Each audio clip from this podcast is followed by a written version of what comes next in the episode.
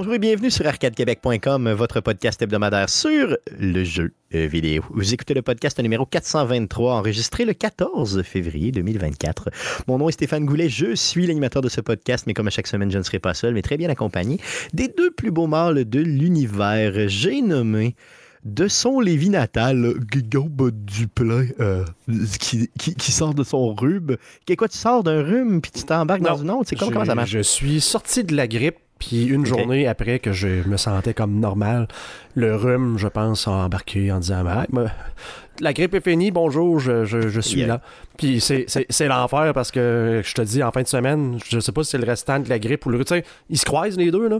Ouais, ouais, mais ouais. j'ai tellement toussé que je me suis euh, pété une côte, là. J'ai euh, j'ai euh, j'ai- j'ai vraiment mal, puis là, j'ai comme commencé à éternuer sans raison. Pareil comme si j'avais des allergies, mais tu sais, je sais pas si tu sais le, le mécanisme d'éternuer, mais j'ai comme pas le choix, ça fait juste partir, puis ben, les côtes se font comme grossir, tu sais, ça, ça prend l'air Ouais. avant d'éternuer, Ça ça fait juste ouais. comme si, ah, paf, là j'éternue, puis en éternuant ça redonne un autre coup, fait que je suis comme penché en deux à chaque fois que j'éternue, puis quand j'éternue c'est tout le temps trois quatre fois en ligne, là, fait que On va t'appeler euh, Guillaume le meurtrier de je, Lévis. euh, je sais pas ce qui se passe, je sais Ouais. pas c'est quoi que j'ai fait.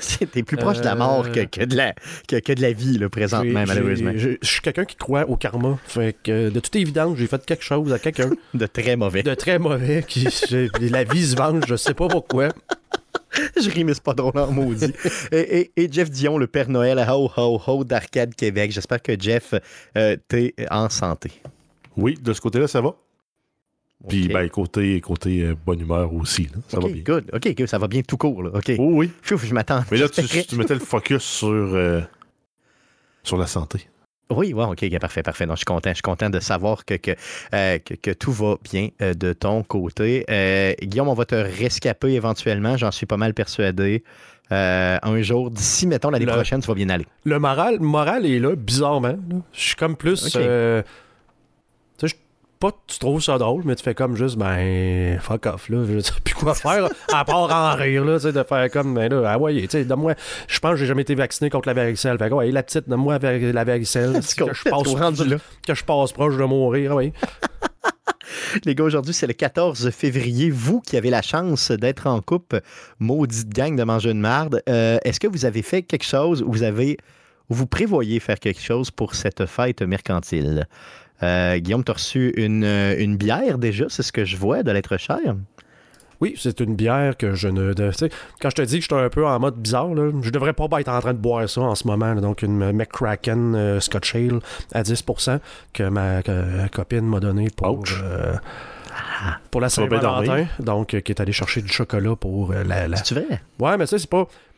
Elle, elle c'est comme pire que moi parce qu'elle est congestionnée depuis euh, genre euh, trois semaines, un mois, puis elle goûte plus rien. Un peu comme si elle avait la COVID, là, tu sais, elle a, elle a plus de goût. Ah ouais. Fait que là, on est comme plus capable vraiment de se faire à manger correctement parce que tout est triste là, dans sa vie. Là. Fait que tout goûte triste.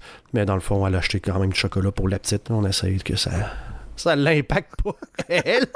Mais euh, en tout cas, tout ça pour dire que je devrais pas être en train de boire ça parce que je suis pas en état de physique de, de supporter un 10 points. Quoi. Écoute, c'est 10,8% d'alcool sur euh, 10,8. 473 millilitres. Mais là, j'ai fait comme OK, de la merde.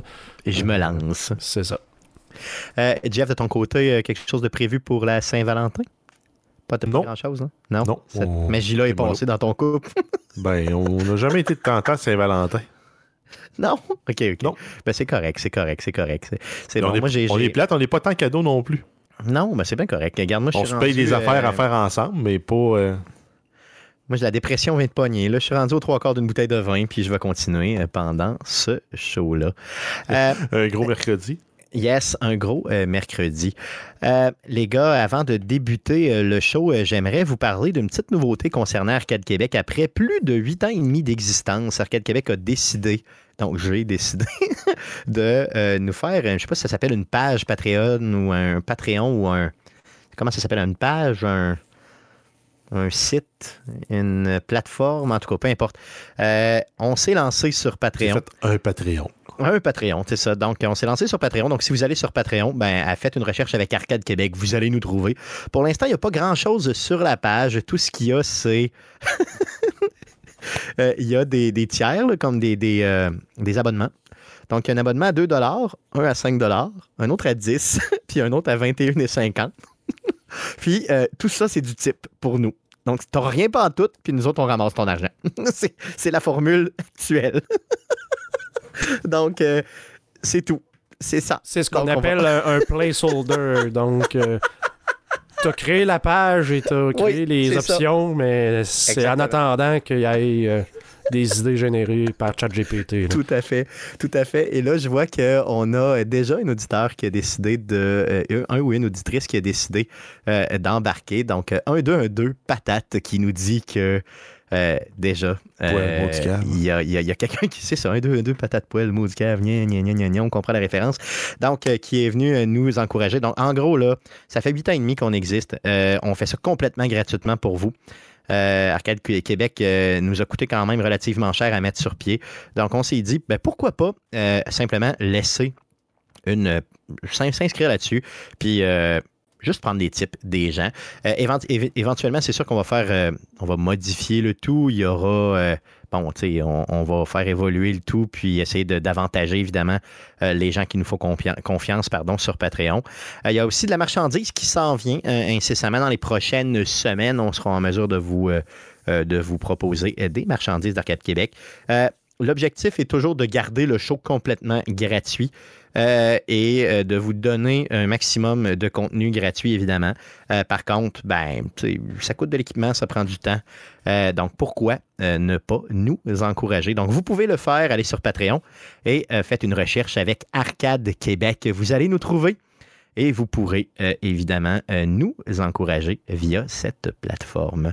Euh, sinon, les gars, une autre personne qui est sur Patreon et qui, lui, est aussi là depuis très longtemps. Donc, Radio Talbot qui est là. J'ai la chance de côtoyer l'équipe de Radio Talbot les jeudis à 20h, mais évidemment, euh, M. Talbot fait des shows tous les jours de la semaine.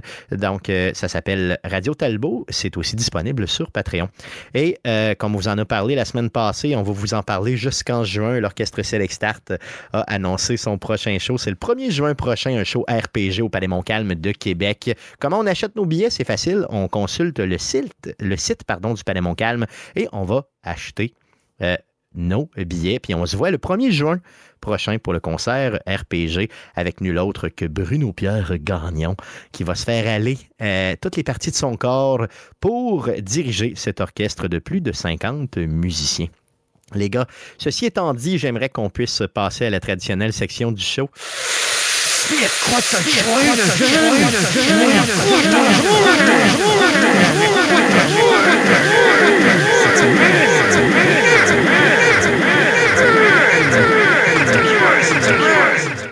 Donc, à quoi on a joué euh, cette semaine? On commence par Jeff euh, pendant que je reprends mon souffle. Euh, oui, ben, j'ai continué à jouer à Marvel Snap. Il y a une nouvelle saison qui a commencé, si je me trompe pas, c'était cette semaine ou Hmm. peut-être la semaine passée. Mais bref, on repart la progression, les quêtes de saison avec la, la progression dans la, dans la passe de saison. Euh, le jeu, j'ai rien à redire sur le jeu. Mais ça- la, la- la- la nouvelle saison a dû commencer euh, en fin de semaine parce que j'y Ah, étais la semaine passée, mais cette semaine, j'y ai pas joué là, depuis le début de la semaine. Puis j'ai pas vu là, la nouvelle saison. J'étais rendu, c'est plate parce que j'étais rendu au niveau 18. Puis euh, les, niveaux 19 et 20, é- é- évidemment, étant les, plus, les, les niveaux les finaux, euh, il y avait des, du beau Ah, stock, mais ça, c'était la passe de débutant qui avait 20 niveaux. La vraie Ah. passe de saison a commencé après. Ah oui, c'est vrai? Ah ben je me suis Ouais. même pas rendu là. Désolé. Donc, euh, non, le jeu, là, j'ai du fun à jouer à ça. J'attends d'avoir un peu de temps pour, euh, pour me dire, hey, je vais jouer à ça, euh, puis dédier vraiment du temps de gaming à ça, pas juste du temps de toilette. là. Oui, ben c'est ça, mais parce qu'il est, il est vraiment, vraiment le fun. Puis c'est vrai que, tu sais, les games sont. Tu sais, jouer une game, ça a bol, c'est correct. Mais euh, ça te donne toujours le goût de T'as le goût d'en continuer. jouer 4-5, là. Exactement, c'est ça. Puis là, ben, t'as les sont- mains qui puent. Puis ils sont pas frustrantes. Mais pourquoi t'as les mains qui puent? Non, non, laisse faire continuer. Euh, L'air autour de toi peut puer, mais Ouais, pas nécessairement spécifiquement les mains. hein. Ouais, désolé, désolé, vas-y, continue. Mais bref, c'est ça, le jeu, euh, c'est mon jeu mobile du moment. là, il est merveilleux. Ah, il est vraiment le fun pour vrai, puis ça me, ça me donne le goût euh, de délaisser Clash Royale de plus en plus. Euh, ce jeu-là est vraiment, vraiment le fun. Puis il y a une profondeur qui, à première vue, dans Marvel Snap, euh, a pas l'air là, mais que aussitôt que tu te mets à jouer. Ah, mais c'est les combos, là, que de, de- de prévoir des choses. Puis comme il y a une carte qui s'appelle. C'est. euh, je sais plus c'est quoi son nom. C'est-tu Hawkeye? Que quand tu le joues, lui, il faut que tu rejoues une carte après, le tour d'après à cet endroit-là. Mais ça peut servir pour. Comme de- un, un- un appât pour un joueur, pour que forcer l'autre joueur à jouer là. Puis toi, si tu me joues en même temps une carte, ben, parce que lui dit, ah ben tu vas jouer une carte là, à, à cet endroit-là le prochain tour, lui il va jouer une carte. Puis tu as des cartes, entre autres, qui ont des, des interactions de ce genre-là. Si l'opposant a joué une carte sur le même lieu que toi, ben ta carte devient plus forte. C'est ça. Fait que tu peux tendre un appât pour que l'autre joue là, puis toi, après ça, tu ressors une autre carte qui va permettre de bénéficier du fait qu'il a joué euh, une carte vis-à-vis de toi sur le lieu. Donc, tu as des combos comme ça. T'en as que c'est. Tu joues la carte, puis ça détruit toutes tes cartes. Tu as des cartes qui disent Ah ben, si euh, une carte qui est détruite à la fin d'un tour, ben, replace-les à tel endroit. Ou... Donc, tu as des combos comme ça à l'infini. C'est sûr que des cartes, là, je pense que j'ai regardé les cartes qu'il y avait, je pense que j'ai même pas 10% des cartes disponibles du jeu encore. Non, il y en a Fait vraiment des beaucoup. possibilités de combos puis de, de, de, de, de magouilles, là, il y en a des tonnes. Puis, règle générale, tu vas jouer entre 6, entre 6 et 12 cartes dans une partie. Fait que. Euh, Mais moi, mon- ma stratégie là, de base que j'ai dans mon deck préféré, c'est vraiment de contrôler le centre. Donc, euh, j'ai exemple Medusa au centre, que quand tu la places, si tu la places spécifiquement au centre, elle est plus forte. Ouais. Euh, j'ai Monsieur Fantastique, que quand tu, lui, quand tu le places à un endroit, euh, il va.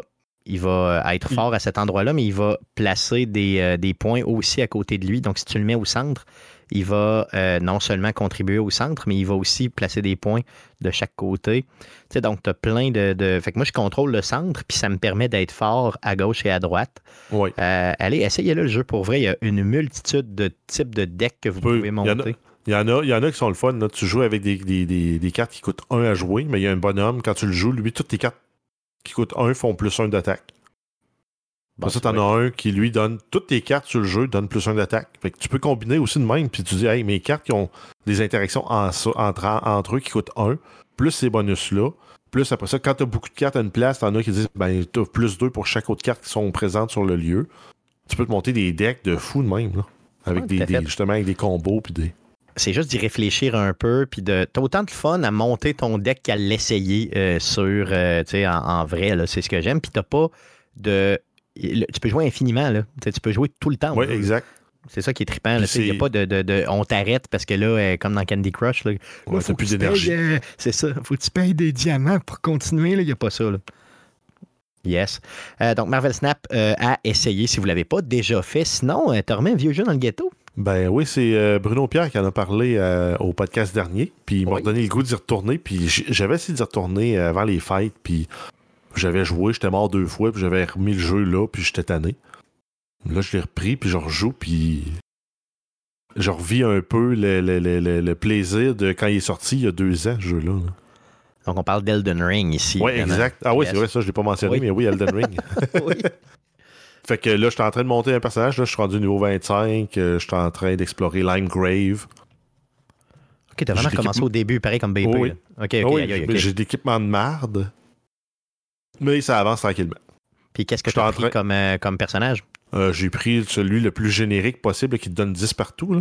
Parce que je me dis, si jamais je veux faire euh, une réallocation de mes, mes, mes- mes runes plus tard pour essayer une autre configuration, ben, c'est celui qui me pénalise le moins. Parce qu'avec l'éventail de jeux que j'ai à tester puis que j'ai pas fini, euh, j'aimerais vraiment ça y retourner dans Elden Ring. Euh, mais. Puis j'ai vu BP d'ailleurs y jouer pendant que je jouais en fin de semaine. Puis j'étais comme, il me semble que j'irais la rejoindre d'une game, tu sais, pour le fun, juste pour essayer avec lui puis tout. Mais euh, j'hésite, tu sais, parce que c'est- un investissement là, euh, quand même majeur là, de recommencer Elden Ring. là. Ah oui, c'est plusieurs heures à remettre. C'est ça. C'est clair. Mais là, maintenant, au moins que je connais un peu plus les mécaniques, euh, tu sais, on se souvient qu'au début, là, les menus, euh, c'était assez déroutant. C'était pas, Oui. euh, disons, les choses oui. les plus euh, faciles à comprendre. Même l'exploration n'est pas intuitive. là. Si tu suis le chemin intuitif, tu vas te ramasser au premier boss, puis tu seras pas équipé pour le battre. là. Donc, clairement, il faut que tu explores en malade c'est ça qui est pété dans ce jeu-là, c'est qu'il te guide vers la mauvaise affaire, puis il faut que tu déroges du chemin qui, vers où il t'envoie pour, pour gagner en puissance. Ah, tout à fait, tout à fait. Non, c'est un investissement majeur pour vrai. Euh, mais garde, c'est tellement le fun comme jeu, c'est tellement trippant. Là. Euh, plus plus j'en vois du visuel, plus ça me donne le goût d'y retourner. Euh, niveau 25, ça veut dire que ça fait quoi, une vingtaine d'heures que tu y joues à peu près? Pas tant que ça, ça, monte vite au début. Quand tu sais comment, comment monter de niveau, puis quoi faire, ça, monte vite. J'ai peut-être une 6-7 heures de jouer max. OK. Moi, le refaire pour vrai, je le ferais un peu plus en, en, pleutre, comme on dit. Là. Je m'excuse, ah, Guillaume. Là. Euh, faire un caster. ouais, je ferais, je ferais plus, je ferais plus euh, un magicien là, qui tire de loin et tout. Là. Euh, j'aime, parce que j'ai, j'ai jamais joué comme ça. Donc, je me dis, ça doit quand même être tripant, ça, c'est certain. Euh, tu as joué à d'autres choses, autres, outre que Helldiver, qu'on va parler dans le sujet de la semaine? Non, j'ai mis juste un peu de temps justement sur Helldiver. OK, good. On en parle, on en parle tantôt au niveau du sujet de la semaine. Euh, Guillaume, de ton côté, un petit peu de Power encore cette semaine? Oui, euh, j'ai continué et j'ai euh, terminé le Pal World. Dans le fond, j'ai réussi à battre les, euh, les cinq gyms que tu as présentement dans, le jeu, les cinq tours où tu as des boss que tu dois aller tuer.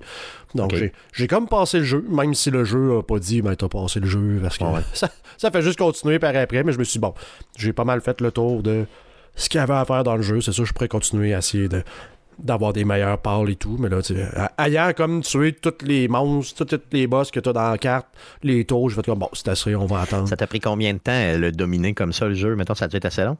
Euh, ben là, je veux dire, j'ai peut-être fait quoi, 70-80 heures dedans. Là. Oh, euh, donc, Ouais, mais tu sais, donc plusieurs heures où ce que j'ai juste, c'est pendant que j'étais en train d'incuber de, des œufs, ce que j'ai laissé le jeu rouler en allant faire autre chose, euh, en allant faire à dîner ou à souper. Donc, à ma défense, j'ai quand même plusieurs heures dans même que j'ai laissé. Euh, parce que ça peut être assez long de, de, se faire un pâle. Euh, entre guillemets, parfait, avec les bons traits. Ça te prend plusieurs, plusieurs centaines d'œufs. Donc, Mais le jeu, il est designé pour ça. Là, il est vraiment designé pour ça, pour que tu puisses jouer en même temps que tu fais de l'incubation, en même temps que tu Ben, c'est ça, c'est un peu la boucle du fin de jeu, dans le fond, c'est que ta base, elle devient semi-autonome.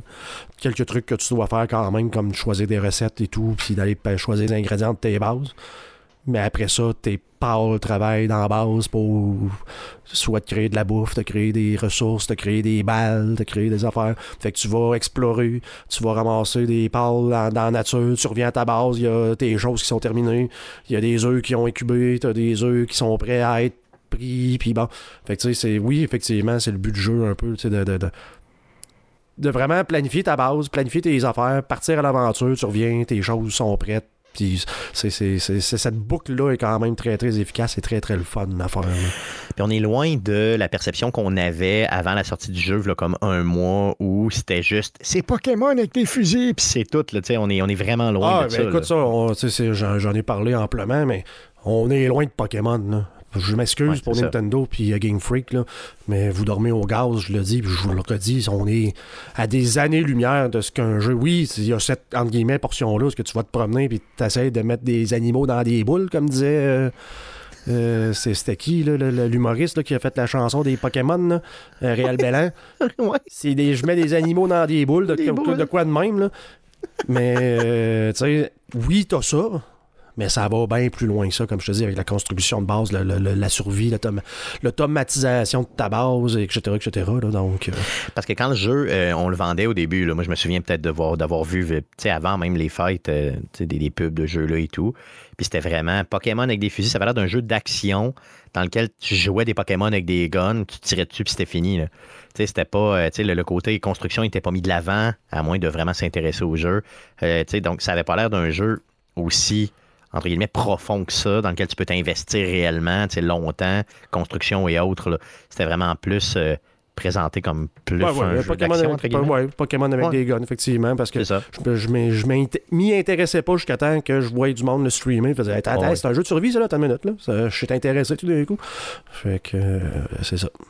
Un egg pour, pour 35$ et tout le jeu, honnêtement. Euh, même s'il est en early access, il y a quelques petits bugs.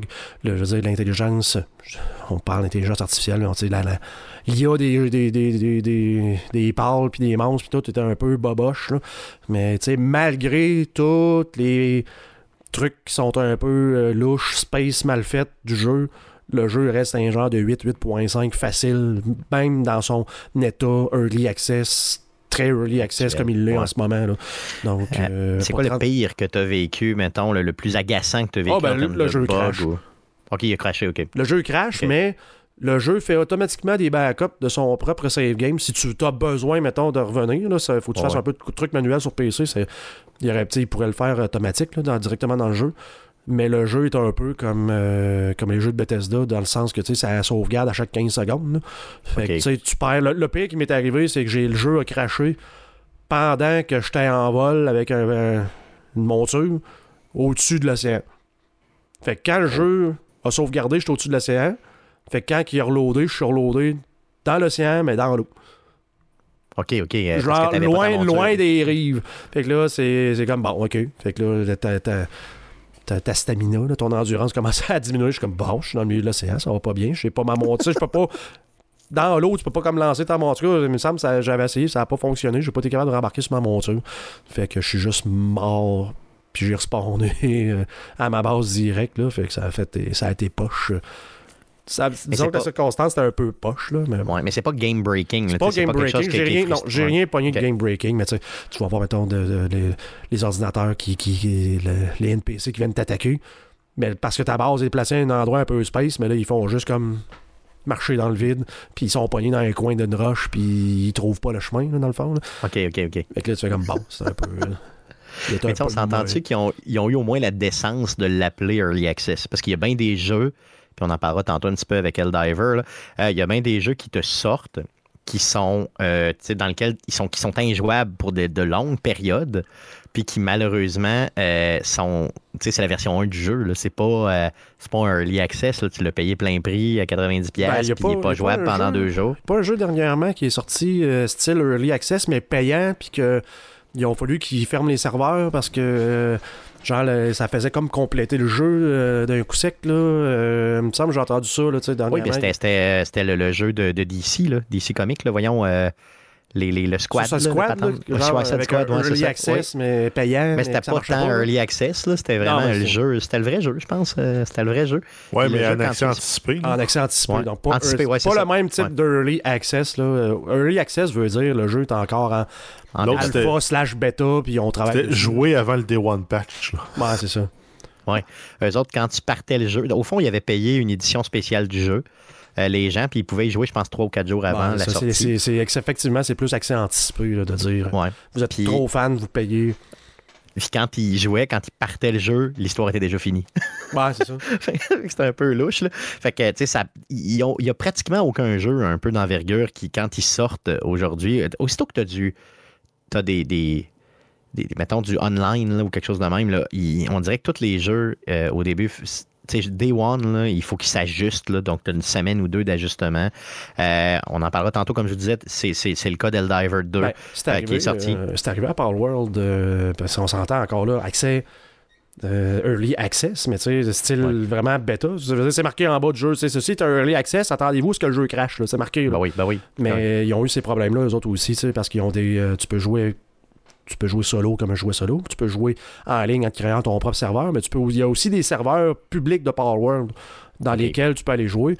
Puis, ben, fait- avec la popularité qu'il y a eu, ça attendait pas. euh, les, les serveurs ont rapidement explosé au point, ce que je me souviens plus si on avait fait une nouvelle avec ça, mais le, le- le- le- président CEO de, la- de- de la compagnie a comme apparemment dit à ses. euh, je sais pas combien de techniciens, s'il y en a, peu importe, là, mais il a comme dit à son monde vous payez ce qu'il faut payer, il faut pas que le jeu. faut que les serveurs soient en ligne puis que ça marche tout le temps. Fait côté, de ouais. ce que j'en comprends, il était sur un service genre euh, AWS ou peu importe, là, genre Amazon euh, ou un truc euh, dans le cloud, là, où ce que tu peux euh, louer des serveurs, puis ça scale en disant, mais là, tu sais, plus tu as de monde, plus on lève de serveurs, et plus ça te coûte cher. Mais ça, je me demande si ça coûtait pas quelque chose comme 400 000 piastres. Je sais pas si c'est par mois ou par jour, là, mais ça a l'air que ça coûtait, puis il a dit, c'est pas grave, il faut, le jeu était tellement populaire qu'il a dit, c'est pas grave s'il faut payer aussi ridiculement cher, faut que le- le- les services roulent. Mais effectivement, Power World étant en ligne en partie, il y a eu des gros, Ouais. gros problèmes, mais T'attends-tu à ce que euh, quand il va sortir, mettons quand la version 1 du jeu va sortir, là, quand il sera plus en early access là, à 60% fini ou quoi que ce soit, que le jeu va monter de prix? Euh, quand ils vont le vendre? J'imagine que oui. J'imagine peut-être un petit peu, parce qu'ils vont avoir Ouais. plus de contenu, puis veut, veut pas, ils vont avoir travaillé dessus, j'imagine, encore un peu, euh, quelques mois, quelques années dessus. Normalement, c'est ce qui arrive. Mais je Ouais. pense pas que ça soit jamais plus qu'un 40-50 dollars. là. Tu sais, ça, ça passera Mais pas de sera pas le 35 double. à 70. Là, je- ça me surprendrait. là. Ce sera pas le double du prix, mais généralement, c'est quelque chose que les développeurs font. Au début, tu leur fais confiance. Oui, le jeu est un petit peu plus buggé, mais ils te chargent moins cher. c'est une façon de, de- de- de ramasser des fonds. Ouais, dans le fond, tu- souvent, tu développes, tu développes des- un jeu, tu es un peu indie, puis ben, le temps que tu fasses ton jeu puis que tu vendes des autres, il y avait un autre jeu là, qui était Craftopia, je pense, mais probablement qu'il en vendait pas tant.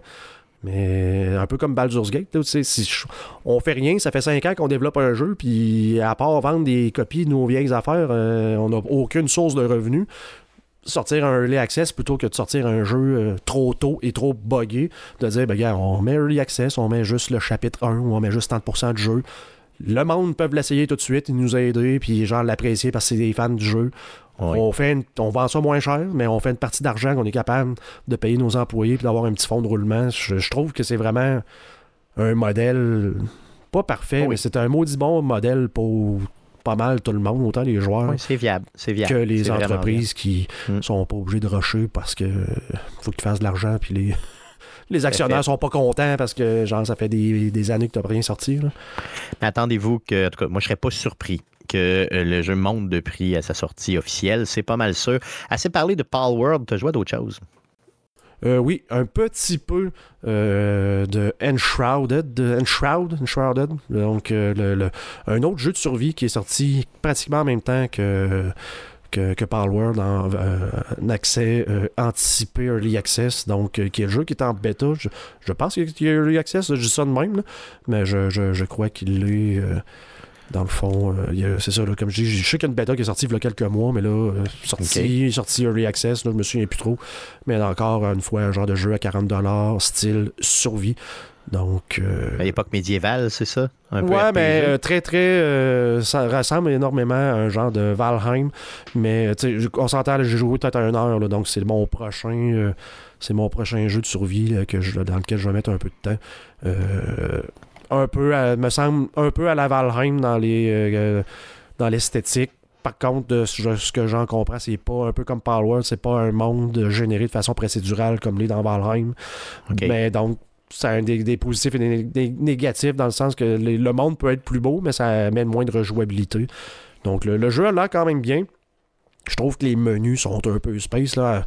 C'est sûr que je viens de jouer un 80 heures à Palworld. je suis comme habitué à le, à le système quand même clean de, de- de- de crafting. De dire, je pèse sur un bouton, j'ai une grosse roue dans le milieu qui apparaît, puis je fais juste rouler avec la souris pour aller choisir ce que j'ai besoin. Ouais. Là, il faut comme j'aille dans les menus tout le temps. euh, comme, mettons, tu vas te crafter un.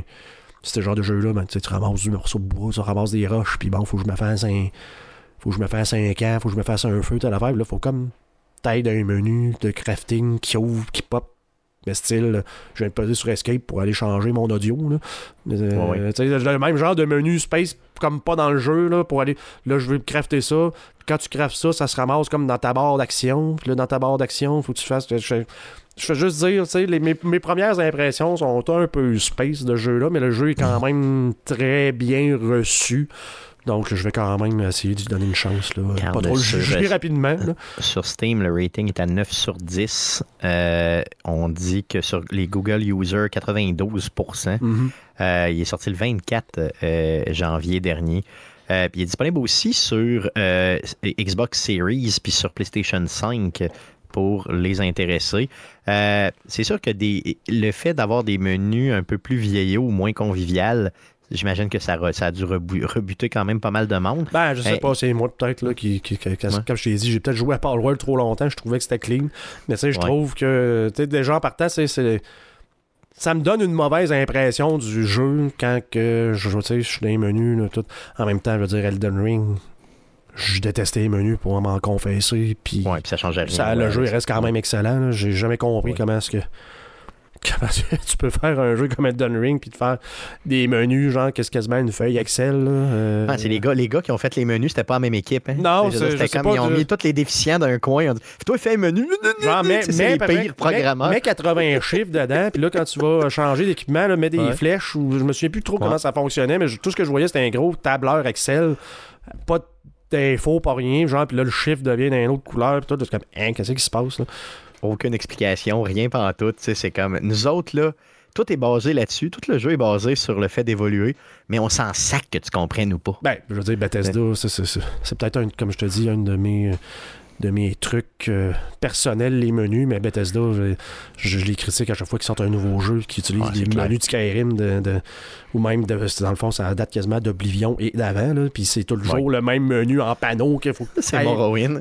partout tout le temps. C'est comme là, je veux dire. Puis c'est un des premiers modes qui finit tout le temps par exister pour les jeux de Bethesda. Tu sais, le, le, le, le, le Sky UI, une affaire de même là, qui fait comme tout ornipé. Puis à chaque fois, tu fais comme, vous pouvez pas l'engager, ce gars-là. Qui vous fait vos menus pour Skyrim puis pour Fallout, Fallout 4.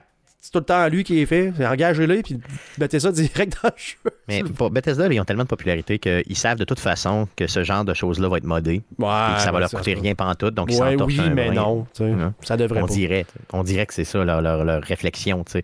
Euh, mais euh, good. Fait que rappelle-nous le nom de jeu d'exploration que tu nous parles. Enshroud ou Enshrouded, je sais jamais euh, vraiment. Ça finit par DED en tout cas. Des C'est ça, ED, l'idée. fait que des fois tu le dis, des ça. fois tu le dis pas. Puis Enshroud, c'est pas un mot que j'utilise. euh. Ouais, c'est ça. Je serais même régulièrement. pas capable de le dire d'ailleurs en passant pour moi la, la, Pense-toi que j'étais une shroud. Rand Shroud. Ça. La, la gueule va me casser si je le dis. Fait que je suis capable de dire Shroud, je suis capable de dire N, mais pas les deux en même temps. Je peux, je peux pas. Sinon, je vais, je vais mourir. C'est ça. Good, une autre belle découverte. euh, puis, euh, bon, c'est ça. Donc, euh, je suis persuadé qu'on va t'en entendre parler une couple Donc de c'est sais, Comme je dis, juste une heure, mais c'est le jeu probablement dans lequel je vais mettre un peu plus de temps quand je vais en avoir. Yes, puis quand ta santé va revenir éventuellement. Peut-être un jour. Sait-on jamais. Oui, c'est ça. Euh, yes, euh, donc ça fait le tour de ce que tu as joué? Oui. Yes, de mon côté, un petit peu de Prince of Persia. Et là, je dois revenir sur quelque chose que j'ai dit à la sortie de Prince of Persia. Euh, je me suis fait rabrouer, mais correctement cette fois-ci, par nul autre que Stéphane Gagnon de Player. Euh, lui, il a, il a- il a fini Prince of Persia euh, à 100%. Euh, et, et ça a pris 52 heures. Moi, présentement, je suis à quelque chose comme 70% du jeu. Euh, et j'ai euh, 40 heures de mis dedans. Donc, euh, une de mes critiques, c'était que je trouvais que le jeu était cher pour euh, la durée de vie parce que je croyais le passer en 25 heures. Donc, je reviens sur mes propos. Euh, désolé, euh, Ubisoft. Euh, Prince of Persia euh, mérite tout à fait le prix euh, qui, euh, qui coûte là, pour l'instant. Donc, euh, ce n'est pas un prix d'écrémage. Euh, Le jeu, c'est un jeu à part entière. L'exploration est malade mentale. Je sais que, Jeff, tu y as joué toi aussi. Mais là, L'exploration est malade. L'exploration est oui, complètement mais folle. là, tu as dit le terme prix d'écrémage. Oui. C'est quoi l'intérêt de faire un prix d'écrémage? Habituellement, l'écrémage, c'est pour te débarrasser du monde. Si tu mets un prix d'écrémage, c'est un prix pour que le monde ne l'achète pas. Ah, moi, c'est- c'était pas ça que j'avais. euh, C'est pas, comme ça que j'interprétais le mot euh, écrémage. Euh, Écrémer, c'est enlever la crème. là. C'est ça, moi, ce que Donc, je tu as pensais. moins de produits dans ton produit. C'est peut-être moi qui comprends mal l'expression. là. Mais euh, pour moi, l'écrémage, ça voulait dire, tu sais, c'est un peu comme quand tu vends, mettons, euh, tu le un vends plus produit. cher parce que tu, le vends- sais que le monde va l'acheter. Il y a un engouement, c'est ça. Donc, tu sais, ces gens-là, de toute façon, peu importe le prix que tu vas le mettre, que, ce que je trouve c'est pas, c'est pas de l'écrémage, justement. C'est comme on met un fan, prix un parce prix que. de fan de- Exact. On sait que le monde va l'acheter anyway. Mais ouais, genre- le prix du fanboy. On te vend un litre de lait, 3,25, 10 pièces. On sait que les parents vont l'acheter parce que tous les enfants en boivent. Ouais. mais t'es comme pris à l'acheter. Moi, je trouve ça space comme. Tu sais, je comprends, mais je trouve ça space comme concept de dire. Tu sais, un peu comme les accents. Ben, c'est l'offre et la demande. No- si fans- tu sais qu'il va y avoir l'offre, euh, si tu sais qu'il va être la demande va être là, peu importe, Ouais, tant mais- que ton offre reste raisonnable. Ben moi, tu sais, euh, sais, au niveau de, de mon éthique personnelle de moi, de dire mes fans les plus hardcore qui attendent le jeu, ben vu que c'est ça, je vais lui charger plus cher pour qu'il puisse y jouer tout de suite. Mais Tout- Puis là, tu sais, comme, Sam, moi, je. Non. Le Je serais plus un early access de monde qui ont mis de l'argent. non, mais je, je suis d'accord. Ah, là, Mais, six mois bref. à moins cher pour lui faire jouer une semaine avant les autres qui n'ont pas fait mais ça. bref, ce que Stéphane nous dit là fait pas de sens finalement. Au fond, là, rev- je reviens sur le point de base. Le point de base, c'est que le jeu, il est, il est correct. Son prix est parfait pour le contenu que vous avez. Euh, Parce que c'est pas euh, le prix d'un triple A. Non, c'est ça. mais Il était 10 moins cher qu'un triple A ça. C'est mémoire. comme un prix d'un C'est 2A. ça. là. tout à fait, tout à fait. Puis, euh, tu sais, il y a vraiment la qualité d'un triple A pour vrai. Là. Euh, J'en venais à ça. Là. Jeff, toi, tu y as joué un peu. Euh, tu as Oui. joué quoi, une dizaine d'heures à peu près?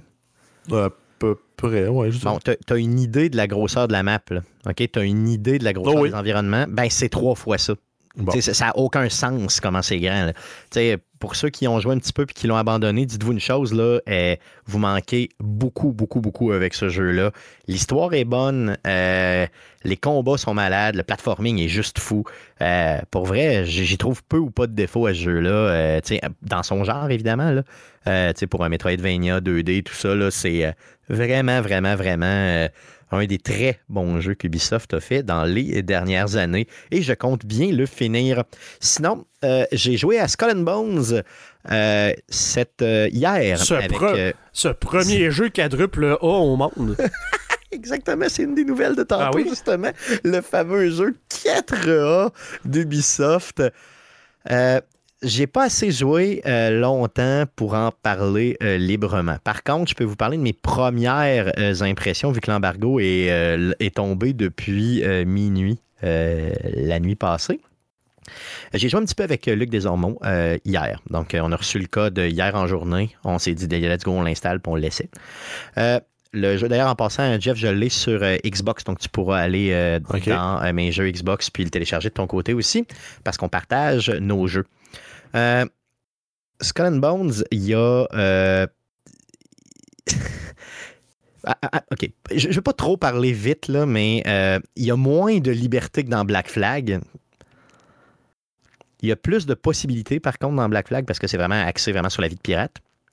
Mais pour ce que j'ai pu en voir, euh, il n'y a pas tant d'avantages de jouer à ça versus Black Flag pour l'instant. Euh, Black Flag, tu parles Oui. de, de Assassin's Creed Black Flag, oui, c'est ça tout à Ok, fait. moi je pensais que tu comparais plus au jeu de bateau de Rare qui est. euh, Moins, c'est moins comparable à ça, je te Non, dirais. ok. Moi, Voyons, c'est quoi, le mais- jeu mais- de bateau?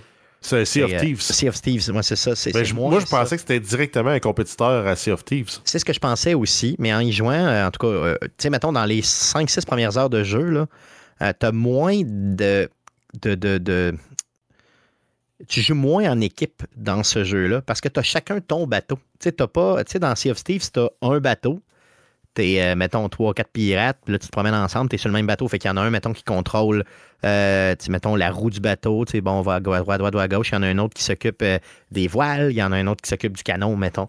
Mais dans celui-là, t'as ton bateau, puis l'autre personne a son bateau, puis là, tu t'en vas ensemble, tu sais, faire des missions. Et euh, si vous pensez que vous pouvez explorer tout le monde, c'est pas tant vrai.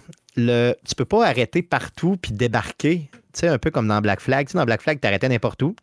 Tu t'en vas avec ton assassin, tu sors du bateau, puis tu peux euh, nager euh, le temps que tu veux. Tu peux aller explorer n'importe quel coin de l'île, n'importe quoi, ou des îles en question, ou des villes. Ben, dans celui-là, c'est pas comme ça. Euh, Il y a des endroits que tu peux visiter sur les îles, mais il y a d'autres. La majorité des places, tu passes à côté de l'île, puis tu peux pas débarquer. Tu, peux, tu peux juste pas interagir avec l'île. Elle est là, puis tu peux pas y aller. fait que c'est des, des endroits vraiment restreints sur les îles, ben, des fois très grands, mais quand même restreints, que tu peux visiter. Euh, fait qu'on dirait.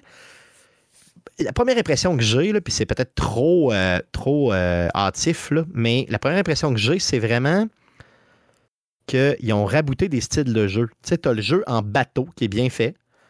Puis là, à un moment donné, tu arrives dans un village, ben là, tu débarques, puis il n'y a même pas d'animation de débarquage, rien. Là, tu débarques, puis là, tu es en troisième personne, comme dans Assassin's Creed, sur l'île, puis là, tu jases avec du monde. Fait là, tu peux aller faire tes emplettes, euh, tout ça. Et là, hop, tu reviens sur la plage, là, tu appuies sur un bouton, puis là, tu es dans ton bateau. Là, tu peux te promener en bateau. Euh, tu sais, c'est- c'est vraiment, vraiment très, très. euh, c'est comme deux jeux complètement différents, mais superposés. Tu sais, qui. euh, fait que ça, fait, ça fait trop des grosses coupures, tu sais, j'ai trouvé. Euh, puis, euh, par contre, les combats en bateau sont excessivement nerveux, tu beaucoup plus que dans Black Flag. c'est comme si tu avais, mettons, quand tu es dans, dans un bateau au début, tu as plusieurs, plusieurs canons. C'est comme si tu avais. c'est comme si t'étais- euh, tes matelots avaient pris beaucoup, beaucoup de coke, puis qu'ils étaient capables de remettre euh, super, super vite des canons, dans des boulets de canon, puis de, de, de tout t'a- t'allumer ça super vite, parce que tu peux tirer là, euh, pratiquement à volonté. Fait que c'est très, très nerveux comme combat. Euh, dans Black Flag, on se souvient que c'était beaucoup plus lent. Il fallait que quand tu te positionnais, là, tu te disais OK, là, je tire là parce que sinon, euh, ça va prendre peut-être 40 secondes avant que je sois capable de retirer des canons et tout. Fait que les, combats étaient plus lents un peu, beaucoup moins nerveux. Mais bon, en gros, euh, c'est, le, visuel du jeu est bien. Il y a plein d'affaires qui sont cool. mais pour l'instant, je vais, je vais y mettre un peu de temps dedans. Puis je vous reviendrai la semaine prochaine avec Skull Bones. Euh, sinon, ben, j'ai joué Aldiver 2, euh, puis ça fera l'objet du sujet de la semaine, donc on se le garde pour après euh, les nouvelles. Parlant de nouvelles, ben, allons-y avec les super nouvelles concernant le jeu vidéo pour cette semaine dans les prochaines secondes. Mais que s'est-il passé cette semaine dans le merveilleux monde du jeu vidéo? Pour tout savoir, voici les nouvelles d'Arcade Québec. Alors, vas-y, Jeff, pour les news! Des sept derniers jours. Bon, on commence avec des nouvelles concernant Sony. On commence avec le PlayStation 5. Donc, selon le site de nouvelles Bloomberg, le VP senior de Sony, Naomi Matsukoa, Matsuoka, aurait déclaré la PS5 entre dans la dernière phase de son cycle de vie Oh. Euh, Sony aurait réduit son objectif de vente à 21 millions pour l'année fiscale se terminant le 31 mars 2025. Après des ventes inférieures aux attentes, Sony se concentre désormais sur l'équilibre entre rentabilité et vente. Aucun grand jeu des franchises existantes appartenant à Sony ne serait prévu non plus pour sortir avant avril 2025. Ça, c'est des grosses nouvelles quand même. Donc, euh, tu sais, ils ont descendu à 21 millions. Euh, leur objectif parce qu'ils étaient à 25. Donc, tu sais, c'est quand même, ils l'ont descendu quand même de beaucoup. Là. Mais on s'entend que 21 millions à 500 pièces US par. C'est du cash. Hein. Console, c'est du cash brut qui rentre. On s'entend, là, il faut qu'ils coupent pour les, euh, pour extraire juste les profits, mais. C'est du gros cash quand même. C'est du gros cash. C'est du gros cash. C'est des gros chiffres d'affaires. Puis, le, par contre, ce qui est un peu alarmant, puis ce qui a fait beaucoup réagir, je crois, c'est vraiment le bout du il n'y aura pas de jeu, euh, de gros jeux AAA first party de Sony qui va sortir toute l'année 2024 puis une partie de l'année 2025. Donc ça, c'est quand même gros parce que c'est ce qui fait vendre des consoles chez Sony. Tu sais, les Last of Us de ce monde. Les, ils peuvent surfer avec justement leur catalogue existant pour la génération actuelle. Possiblement. Pour après ça partir le hype pour la prochaine. Euh, la prochaine génération. Tout à fait. C'est ce que je pense qu'il essaie de faire. Puis attendez-vous que les gros jeux qui nous parlent présentement euh, puissent peut-être sortir sur la PS6. Euh, donc, les générations de consoles, ils, ils, viennent de plus en plus courtes. On s'entend que la PS5 est sortie en 2020, si je ne me trompe pas. C'est ça, novembre 2020. Donc là, euh, on risque d'avoir euh, des générations un petit peu plus courtes au niveau des consoles, s'il y a encore des consoles dans le futur, sait-on jamais. Euh, sinon, la librairie, pardon, la voûte PlayStation Plus va, y ajoute des jeux le 20 février prochain. Euh, oui, on va avoir euh, plusieurs jeux, dont Need for Speed Unbound, The Outer Worlds, Tales of Arise, Assassin's Creed Valhalla, Lego Worlds, Lego Jurassic Worlds, euh, Rogue Book, Rogue Lords, Tales of Zestiria, Resistance Retribution, Jet Rider 2, Tales of Symphonia et Tales of Vesperia. Tout à fait. Donc, euh, plusieurs, plusieurs jeux euh, que vous pourrez tester à partir du 20 février si vous êtes dans les plus riches de PlayStation et que vous avez les abonnements euh, supérieurs. donc, lâchons Sony puis allons vers Microsoft qui. ça va pas super bien pour Microsoft. Là. ben là, on a une nouvelle concernant la Federal Trade Commission, donc le fameux FTC aux États-Unis. La semaine passée, Microsoft annonçait mettre à pied 1900 employés suite à l'acquisition d'Activision Blizzard la FTC conteste les, licenciements chez Microsoft, les considérant comme contradictoires avec les informations et les déclarations données lors du procès antitrust de la dernière année.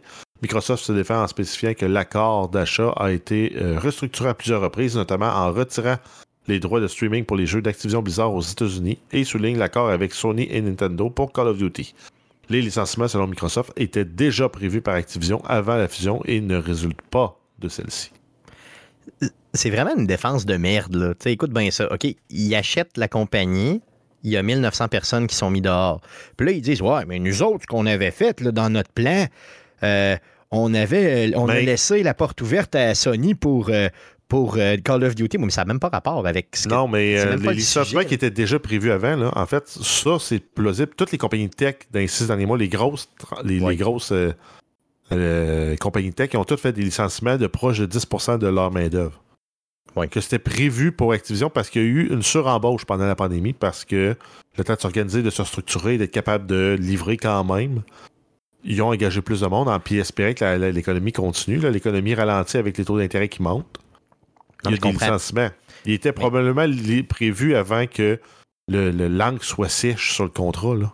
Tout à fait, mais ça, ça, c'est un argument. Mais l'autre argument d'avant qui dit que, ouais, mais nous autres, on avait quand même fait des efforts auprès Non, de Sony, mais, auprès de mais parce que le FTC dit que. Ouais, mais c'est parce que le FTC, l'argument, c'est dans votre plan que, d'anti- que vous aviez présenté, il n'y avait pas de ces licenciements-là. Ouais, ils disent ouais. on a restructuré le plan plusieurs fois. Donc, ils se basent peut-être sur. Ils disent que vous vous n'avez pas fait Ouais. votre job, vous vous basez sur une vieille version du plan. Ouais, possiblement. Mais avec nos nouveaux deals, on coupait des postes. OK, il y avait de la confusion là, dans euh, les multiples plans qui ont été déposés. Exact. Possiblement là, que. Il y a quelqu'un qui n'a pas suivi toute la game. De toute façon, on FTC que... ou Microsoft est une mauvaise foi. Ouais. Ça, Mais a été ratifié de toute façon, fait qu'ils peuvent pas autant revenir en arrière, en tout cas pour ce que j'en connais. Non, Euh, ben, il pourrait, il pourrait avoir des, des amendements demandés ou des, des ajustements. Là. OK. C'est possible, c'est possible. En tout cas, c'est quelque chose qu'on va suivre pour euh, longtemps parce que cette transaction-là, euh, ben, c'est une des premières de cette, de cette ampleur-là, hein, mais si c'est pas la première de cette ampleur-là euh, de l'histoire de l'humanité. Donc, ça va faire. c'est sûr qu'on va en parler longtemps. Sinon, la petite conférence qu'on attendait la semaine passée, on a une date? Euh, oui, donc la semaine dernière, Phil Spencer avait annoncé une présentation conférence qui aurait lieu euh, pour annoncer justement les futurs de la compagnie avec les rumeurs comme quoi Microsoft s'en allait comme un fournisseur de licences de log- logiciels sur toutes les plateformes, qu'il n'y aurait peut-être plus de consoles ou encore des consoles. C'est confirmé, ça va avoir lieu jeudi le 15 janvier à 15h, heure du Québec. On a des grosses annonces, justement, probablement la prochaine génération de consoles, l'avenir de la Game Pass, les titres first party de Microsoft, qu'est-ce qui va se passer avec ça? Donc, on va en avoir. euh, c'est comme un, un E3 à- avant le E3, là. Mais qu'est-ce que vous pensez qui va sortir comme annonce confirmée de ça? là? Que Euh, la prochaine génération d'Xbox, c'est la dernière. OK, mais il y en aurait une prochaine selon toi? Ben, moi, je- avec les documents qui sont sortis du FTC, ils sont peut-être trop engagés dans la vente de matériel ou dans la production de matériel. Ou ils vont peut-être sortir une première version qu'ils vont rendre disponible à leurs partenaires pour qu'ils puissent l'émuler. Donc, tu vas créer des, des consoles, de genre des générations, euh, des, des fabricants de PC qui vont assembler une Xbox, qui vont installer le Xbox OS là-dessus, puis ils vont te le vendre comme une Xbox, Xbox, euh, Xbox Games Compatible. là. Ouais. Un peu comme elle va les Steambox. Ouais, ça se peut, ça se peut. Puis comment elle va s'appeler la nouvelle console? Moi, je l'appellerais la X, euh, la SX. La Xbox SX Series B, mettons. C'est quelque chose de même, juste 360, c'est ça exactement. Tu sais, ça serait pas confondant, ça serait bien. La SX. Moi, c'est comme ça que Ou je la, la, la, la Xbox Series EX pour la EX. Extended ou Extinction. la Series EX. Mais- Puis la série E ES. Serait Mais malade. honnêtement, pour aussi, étant eux, probablement que le- un bon nom serait juste de l'appeler la Xbox. Point à la ligne. ouais, le ça. monde rit tellement de leur nom, telle affaire. Tu fais un peu comme euh, Rocky 6 s'appelait Rocky Balboa. Là. C'est ça. Tu sais, tu reviens aux sources disant Xbox. Hey. Faire comme Samsung avec leur ligne de téléphone haut de gamme. Xbox 25 pour la Xbox qui sortie en 2025. Ça serait simple de même, moi, c'est ça. Une révision de matériel, Même. la Xbox 26. Puis t'as la S25 puis la S26. Euh, la S25, mettons. Dans le chat, on nous dit la Xbox GA pour Great Again. ça serait malade. La Xbox Maga. La MX. euh, Make GA. Xbox great again. Xbox. Comment tu dis ça? Comment tu La dis ça? MXGA. Comment? Make Comment? Xbox great again. ça serait vraiment n'importe quoi. Mais, euh, mais honnêtement, ça serait pas surprenant que ce soit la dernière génération d'Xbox. Tu vraiment, au niveau hardware, ça serait. Ça me semblerait quelque chose de correct, mais je sais pas si l'annonce. Si ce serait une annonce que Phil Spencer nous ferait là, tout de suite, en disant ben, la prochaine, ça va être la dernière. Je suis pas sûr qu'il va faire ça. Euh, je suis pas mal certain qu'il nous le dirait pas, même si c'est la dernière, puis ça nous semble évident. Euh, selon moi, ça va être juste comme des annonces un peu floues du genre, euh, tu sais, ah, là, on investit sur le cloud, ça va être du cloud, ça va être cool, cool, cool dans le nuage, là. Puis c'est ça, là, euh, ça va être euh, des services en ligne. euh, ça va ressembler à ça, là. Pour moi, il va nous étourdir, Spencer, avec euh, du service en ligne, avec de la. Ou bien elle va Ben- s'appeler, la nouvelle console, elle va s'appeler la Spencer, ça serait malade. La Spencer X. La même pas d'Xbox. Station. Station. Xbox Station, ouais. Hey, ça serait malade, elle serait en bois. La Playbox. elle serait côté, là, tu sais, avec euh, des panneaux de bois, c'est côté. Non, mais c'est plus-. Un jeu de mots sur la, la, la PlayStation. Non, non, je comprends, moi, c'est ça. T'as la- Ouais. la- le modèle de base, c'est la Xbox Station, puis le modèle haut de gamme, c'est la Play, la Play Xbox. Ça serait malade. Histoire d'être fourré, là, puis de com- com- compléter des- complètement fourrer le monde. La Nintendo Box qui vient avec Paul World. hein. Mais ce serait quoi la pire chose qu'ils pourraient annoncer pour vrai un partenariat avec une autre grosse compagnie? Je ne sais pas la pire chose, mais en même temps, la chose qui nous surprendrait le plus. Là. La chose la plus surprenante, complètement c'est de dire qu'il n'y a plus de console, mais je pense que ça a déjà Ouais. été. Mais la, la pire chose qu'on pourrait annoncer, c'est la dissolution du brand Xbox. Ouais. Ouais. Parce qu'il y a eu des rumeurs, effectivement, que ça s'appellerait Microsoft Gaming. Fait que ça, ça, ça serait très surprenant de laisser tomber le branding Xbox. Ouais, c'est ça, surtout qu'ils ont travaillé dessus énormément. Là, Ben, ça. La seule chose qui pourrait, qui pourrait remplacer ça, c'est de, de tout appeler Game Pass. Donc, euh, c'est Ouais. le nom qui leur appartient encore qui, C'est vrai. qui est plus gros quasiment que Xbox. Là. Fait que Tout à fait. tout tout à fait, tout à prendrait fait. ce- je sais pas. La Xbox U. ça serait vraiment un loser. hein? La Xbox U. Ça serait juste malade. En tout cas, regarde, on, va le savoir euh, demain jeudi, le 15 janvier à 15h, comme Jeff vient de nous euh, le dire. Euh, J'aimerais bien sur cette... On va continuer les nouvelles de cette septième avec d'autres nouvelles d'Ubisoft cette fois-ci, mon beau Jeff. Euh, oui, donc c'est Yves Guillemot, le CEO d'Ubisoft, qui a rencontré les actionnaires la semaine dernière. Il a fait plusieurs déclarations. La première concerne Assassin's Creed en VR. Il se- il se dit déçu des ventes de jeux d'Assassin's Creed en VR. Il n'y a pas d'augmentation d'investissement pour le développement de VR, tant avant que les marchés ne croissent suffisamment. Donc, du côté d'Ubisoft, c'est un jeu par trois ans qui va sortir en VR. Mais parce qu'ils font un jeu par trois ans, le monde n'achètera pas de jeux VR, fait que le marché ne ça. sera pas en croissance, etc. Mais bref. Il y a euh, Assassin's Creed Nexus qui a reçu des bonnes critiques, mais qui n'a pas réalisé, réalisé de vente importante. Donc le marché du, V- actuel du VR est considéré comme trop petit pour les grands investissements. Ubisoft a déjà annulé un projet VR de Splinter Cell suite à ces évaluations-là. Donc, euh, ils ne continuent pas euh, dans le VR. Sinon, ils n'ont pas peur d'un gros jeu qui s'en vient. hein, c'est ce qu'ils nous disent. Ouais, ben en fait, euh, ils disent qu'ils n'ont pas peur de la sortie de GTA 6 en 2025 parce que grosso modo, un gros jeu comme ça qui sort, ça attire du monde vers l'univers du jeu vidéo. Puis au final, c'est tout le, le, le- le marché qui en, qui en bénéficie. Puis pour ça, j'y donnerais le, le oui. Il a vrai, probablement raison. Plus il y a le monde qui joue, plus le monde qui a le goût de jouer. Tu t'achètes une console pour jouer à ton GTA 6, ça se peut-tu que tu achètes un ou deux autres jeux? Mhm. Ben oui. Possible. Ben oui, ça, c'est une mauvaise conception que certaines personnes peuvent avoir. Il y a, il y a eu Non, ça. ça, ça ne deviendra pas C'est comme pas un des trou noir de jeux ça. vidéo. Parce que, je veux dire, c'est les- les- le, le monde des streamers euh, ont un peu ce, ce phénomène-là. Là, tu sais, parce que si tu t'as une communauté, mettons, c'est arrivé avec, euh, avec Path of Exile parce que je suivais ça, où tu as certains gros streamers qui, d'un coup sec, tombent sur Path of Exile, puis qui se mettent à streamer, puis qui ramassent, puis qui passent la gratte parce que, c'est des streamers qui ramassent un 15-20 000 personnes et plus, qui, là, vu qu'ils jouent à ça, ben, ils se ramassent comme au top euh, complètement de, de- du palmarès, dans le fond. Puis ça certaines personnes qui, qui pas qui critiquent, à dire, ah, moi, c'est ça, ils viennent nous voler notre, euh, notre spot, puis ça, c'est peu importe les jeux.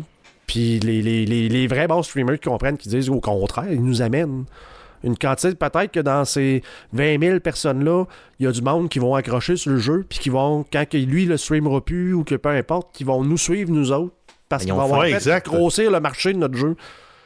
Exact. Ben, c'est ce qui s'est passé, entre autres, Escape from Tarkov. C'est parti de presque rien. Puis là, whoop, t'as des gros noms qui sont apparus. Là. T'as des Pestilly, t'as des Landmark qui sont arrivés, qu'eux autres, ils se connectent, puis ils, ils ramassent. Pour Pestilly, c'est du 30 000 personnes quasiment, puis Ah. Landmark, c'est du 10 000 personnes. là. Mais quand les autres jouent pas, qu'est-ce que le monde font pour aller chercher leur contenu? Ben, ils vont aller voir les plus petits streamers qui ont un style proche. Ce genre, si tu t'aimes Landmark, puis Landmark est pas là, ben, tu vas aller, euh, aller voir Willers. Si t'aimes pas, si t'aimes Pestilly puis il est pas là, lui, t'es un peu plus mal pris parce qu'il est comme all around, mais t'as Toast Track TV, t'en as une coupe d'autres qui font la job qui sont bons. Là.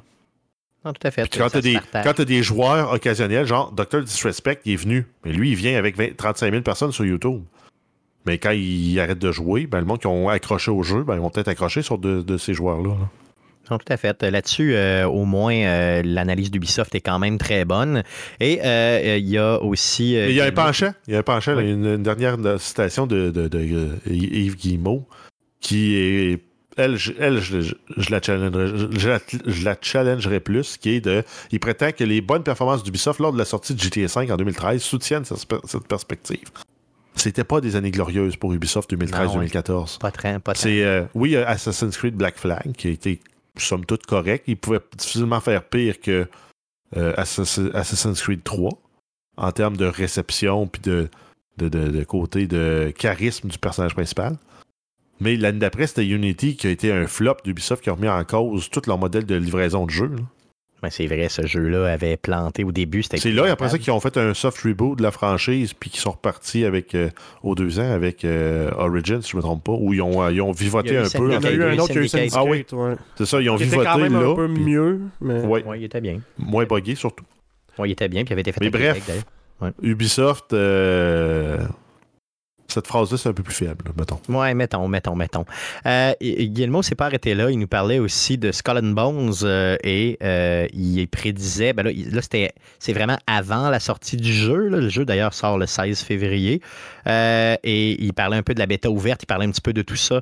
Puis là, il voulait vraiment mousser Skull and Bones. Donc, qu'est-ce qu'il nous a dit? Euh, donc, euh, lui, ce qu'il a dit, c'est qu'il justifiait le prix de Skull and Bones en le qualifiant de jeu quadruple A. Je sais pas ce que ça veut dire, un quadruple A. Tu peux pas avoir plus haut que 3A dans mon livre à moi. Là. Puis 3A, ben, c'est un Baldur's Gate, c'est un GTA si tu 5, dis que t'es GTA un 6. 4A, c'est parce que t'es meilleur que tous ces jeux-là qui sont sortis depuis toujours. J'ai de la misère à le croire. C'est, c'est vaniteux un petit peu comme, euh, Puis- comme commentaire. là. Là, en plus, c'est ça. Là, il vient justifier son prix, de dire ah, on le vend à 90$ parce que c'est un jeu C'est ça, parce qu'il a, été- il a été critiqué un peu en disant que c'est pas un Puis- peu cher pour le genre de jeu. là. Puis après ça, il précise que oui, mais ça comprend aussi un magasin en jeu pour acheter des affaires avec de la vraie argent. Ça comprend un pass de combat pour acheter des affaires avec de la vraie argent. des événements saisonniers et une monnaie premium pour acheter des affaires avec de la vraie argent. Qui a justifié par son ampleur et sa qualité. Ben, t'as tellement de mécaniques pour ramasser de l'argent à terre, donne-les ton jeu. Fais-les free to play. Ou vends-le moins cher, tu sais, tu comprends? Non, mais free to play, puis tu veux un bateau premium, ben paye pour le bateau premium. Ouais. Tu veux Euh, le kit de départ, les 35$, tu veux le kit euh, all equip, puis tu, tu sauves euh, 40 heures de, grinding, puis tu as déjà un bateau avec plein de canons. Ben, vends-les 60$, puis. Hmm. Mais bon. C'est vraiment, vraiment. euh, je pense que ce jeu-là va, euh, mettons, jouer un peu sur la perception que les gens ont d'Ubisoft pour l'avenir. Ben, Parce qu'on l'attend depuis très, tellement longtemps, ce jeu-là. J'ai j'ai hâte d'y mettre plus d'heures dessus pour vraiment vous en parler librement euh, la semaine prochaine. Mais- Donc, il sort officiellement le 16 février. Donc, c'est quand le Mais 16 c'est- vendredi, c'est ça? euh, oui. Mais le, le fait qu'ils vendent le jeu aussi cher, puis qu'il soit truffé de microtransactions, c'est là que ça devient fâchant. Ben, c'est ce qui est arrivé avec euh, Diablo 4. là. Je sais pas si vous avez euh, entendu ou vu ça passer, mais il y a une microtransaction d'un cheval qui est arrivé euh, la semaine dernière, je pense. Et le, ce- le dit cheval est 65 US. Ben, voyons donc. 65 US. Et j'ai vu un commentaire passer en disant à 5 de plus, tu peux acheter Baldur's Gate 3. Ben, c'est ça. Puis jouer pendant des milliers d'heures, là, tu sais, c'est ça. ben, voyons, non, ça se peut pas. Pourquoi un cheval dans un jeu que tu as payé 90 pièces. ça? Ouais, c'est ça, c'est juste. euh, 65 pièces pour un cheval. Aïe, aïe. Aïe, aïe, aïe, aïe. Un skin, Bon, par contre, un skin d'un cheval. Ouais, c'est un skin, c'est un skin. Par contre, à la défense de Skull, Skull and Bones, OK, à, la- à sa défense, pour vrai, le jeu, à aucun moment dans mes euh, comme 5 heures, 6 heures de jeu, on m'a demandé d'acheter quelque chose. Non, parce qu'il était en bêta. Non, non, mais moi, je suis dans la vraie version du jeu. là. J'ai la vraie version du Ouais, jeu. mais il euh, n'est pas lancé officiellement, les ouais, serveurs il n'est sont pas lancé pas officiellement. T'as raison, là-dessus, t'as raison, là, c'est ça. Euh, oui, peut-être, mais pour l'instant, on m'a pas demandé aucune scène, Écoute, puis j'ai du contenu en masse à faire. Je vais être curieux de voir ça parce que pendant que tu en parlais tantôt, j'ai montré des images. Je me regardais les images. J'ai compris un peu de quoi tu parlais, là, tu sais, que tu pouvais pas Oui. débarquer puis tout. Puis tu fais comme arriver dans, une, euh, dans, dans un bateau qui, qui est échoué à quelque part, puis tu peux comme péter la porte pour pouvoir là, Ouais, t'as faire un embarquement. poches. Mais faut que tu ailles comme là, faut que tu fasses comme un minigame pour péter la porte. Puis là, c'est comme pèse sur le bouton pour débarquer, mais ça fait juste comme devenir noir. Et à la Bethesda, ça charge. Oh oui, c'est un écran de chargement et t'es rendu dans le bateau. C'est comme, carrément ça. OK, je pensais que c'était fini. c'est à trois pieds de Tu toi. peux pas, Tu sais, c'était c'est ça, c'était- c'était t'es à côté de la porte. Là. Fait que c'est, OK, Oh. on, est, on est revenu là. là, je peux pas juste comme un open world normal, juste débarquer du bateau, comme tu disais, en nage, puis je vais rentrer dans le dit bateau, genre à pied. Comme... Puis des fois, mettons, la porte que tu vois, c'est même pas la même porte dans laquelle tu rentres. Sais, mettons, euh, tu sais, ben, là, ce que tu parles, c'est au début, début du jeu, OK? Euh, la première, première mission que tu as à faire, là, OK, c'est que tu as une scène d'action, puis après ça, tu es, échoué, quelqu'un te ramasse. OK, c'est pas un spoiler, c'est vraiment les trois premières minutes, là. Puis là, tu te ramasses, puis il y a- quelqu'un qui te donne une mission sur le bord d'une plage qui te dit euh, va, me chercher deux, trois patentes sur le bord de l'eau, puis après ça, je vais donner une crowbar. Fait que là, tu fais ça, il te donne une crowbar, et là, avec ta crowbar, tu peux aller ouvrir, juste comme ouvrir une porte qui est comme un peu encombrée sur le bord d'un bateau. Et là, le fait, euh, quand tu fais des choses comme ça avec ton bateau, puis tu es sur le bord de quelque chose, que ce soit un gros bateau euh, pour ouvrir une, porte, ou que ce soit, mettons, d'aller couper des arbres, ben, tu le fais pas physiquement. Tu sors pas de ton bateau pour aller là. C'est un mini-game super poche qui part. Puis le mini-game, c'est vraiment juste comme un mini-game où tu as comme une pendule là, de gauche à droite. Puis euh, tu as une petite zone, t'as une zone jaune, puis tu as une zone verte. Puis là, il faut que tu appuies quand, quand ton pendule arrive au niveau si de la zone verte. c'est un swing de golf, il faut que tu l'arrêtes dans la bonne zone. Exactement, comme dans Madden, quand tu vas battre le ballon, exemple. Tu sais, c'est vraiment ça. Et euh, si, mettons, si tu scies, ben là, euh, la, jauge est faite en forme de scie. Mais si tu, euh, tu scrapes une porte, ben la jauge est faite en forme de crowbar.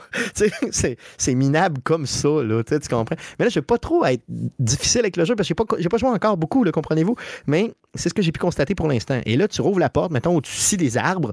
Là, tu vois juste les. T'es, même pas à côté des arbres. Mettons, t'es en bateau, t'es sur le bord de la rive, là. T'as comme euh, 50 pieds entre toi, puis mettons 20 pieds là, entre toi, puis les, les arbres. Puis là, tu vois les arbres qui tombent, mais il n'y a, pas d'animation, il n'y a personne qui coupe les arbres. C'est juste la petite jauge qui se promène. Puis, puis là, ça te dit Oh, t'as plein d'arbres. Maintenant, tu peux retourner hein, OK. Puis là, les donner à quelqu'un, puis là, lui, il va te construire un parce bateau. que tu dis, tu veux pas être critique, tout, mais. Ouais.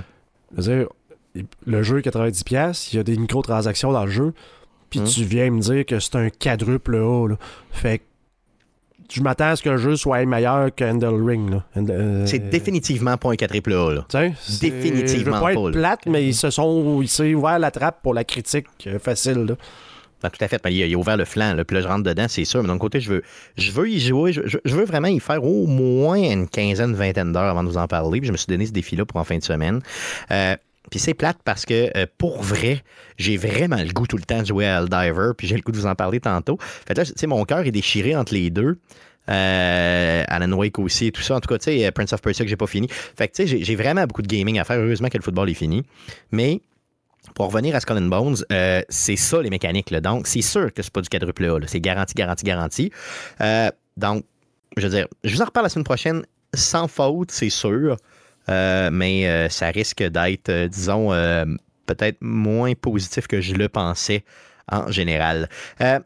Arrêtons de parler d'Ubisoft, puis continuons nos nouvelles hebdomadaires avec d'autres nouvelles.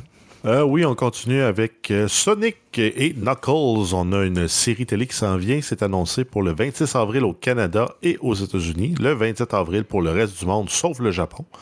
Ça va être disponible sur Paramount+. C'est une mini-série de 6 épisodes qui font suite au film de Sonic 2. Tout à fait. Et le film de Sonic 3 sort en décembre 2024. Euh, donc, c'est tout dans la même. C'est tout dans vraiment le- le- le- le- l'histoire. C'est toute la même histoire qui se continue. Donc, en gros, ça vient s'intégrer entre les deux films, cette série-là. Ça a l'air sympathique, pour vrai. euh, puis euh, Sonic, pardon, Sony. Sonic est euh, dans euh, la série aussi de Knuckles. Donc, euh, ça risque d'être euh, assez intéressant pour les gens qui ont Paramount Plus. Je sais pas euh, qui a Paramount Plus, là, mais euh, bon, c'est ça. Euh, sinon, Disney qui nous sort aussi de grosses, très grosses nouvelles. Euh, oui, donc on a Disney qui annonce un investissement de 1,5 milliard sur le moteur de développement Unreal Engine d'Epic. Disney veut proposer une expérience permettant aux joueurs de créer leurs propres histoires et expériences, de s'exprimer et de partager euh, du contenu entre eux de manière, euh, de la manière qu'ils aiment. Donc, en gros, là, avec la- le potentiel des franchises de Disney, on s'entend que Disney il possède à peu près toutes, là, présentement. Quand tu as Marvel, Star Wars, puis toutes les franchises de Disney plus classiques, euh, et que tu as investi dans un moteur comme le Unreal de, de- de- d'Epic, je pense que le potentiel est là. là. Le potentiel de- d'avoir du cash est énorme. Moi, je le vois même pas comme un investissement pour le jeu tant que ça. Je le vois comme un investissement pour le film. Il y a des films qui sont maintenant faits. Entre autres, la série du Mandalor- Mandalorien puis de Boba Fett sont filmés en studio devant des TV. C'est des gros Ah murs ouais. d'écran. C'est même plus devant un fond bleu. C'est des gros murs d'écran. Ils modélisent la scène dans Unreal. Ils positionnent des caméras dans l'engin d'Unreal OK. qui matchent les caméras physiques. C'est-tu vrai? Oui, à ce Ils font le rendu. Puis le, le plus haut que j'ai vu, c'est qu'ils font le rendu euh, à 120 images par seconde. Ils filment à 60 images par seconde. Puis ils alternent. Une image, c'est l'image de la caméra de droite. L'autre image, c'est l'image de la caméra de gauche.